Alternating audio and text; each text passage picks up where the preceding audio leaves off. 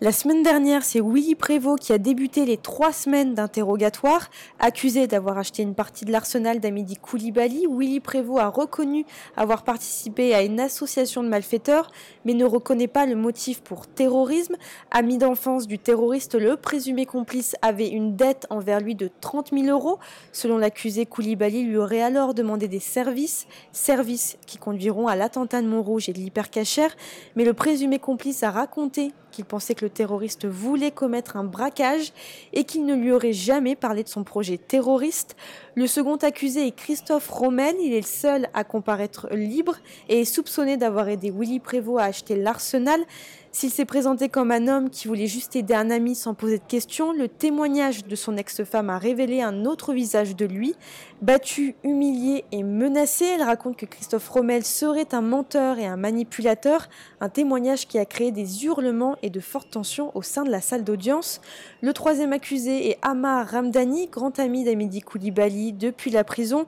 Il a soutenu n'avoir jamais vu la radicalisation de ce dernier et de n'avoir jamais été mis au courant du projet terroriste intelligent et avec une aisance orale assez déroutante, Amar Ramdani n'a pas hésité à répondre aux avocats de la partie civile en argumentant précisément à chaque question.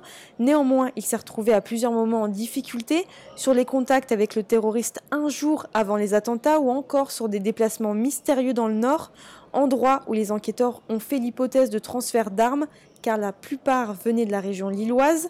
Saïd Maklouf a lui aussi été interrogé. Âgé de 31 ans, il est accusé d'être intervenu dans la recherche d'armes. Par ailleurs, son ADN a été retrouvé sur la lanière du taser utilisé par le terroriste et récupéré sur les lieux de l'attentat de l'hypercachère. Il a soutenu avoir vu seulement une fois le terroriste avec un autre accusé, mais sans lui parler.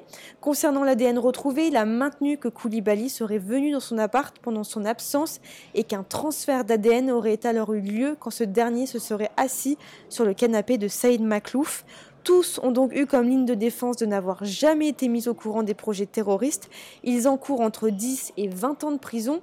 Cette semaine débute avec l'interrogatoire de Michael Pastor Alvatic, qui est accusé d'avoir apporté un soutien logistique aux terroristes. Son ADN a par ailleurs été retrouvé sur deux armes et à l'intérieur d'un gant. Au tribunal judiciaire de Paris, Églantine Delalleux pour RCJ.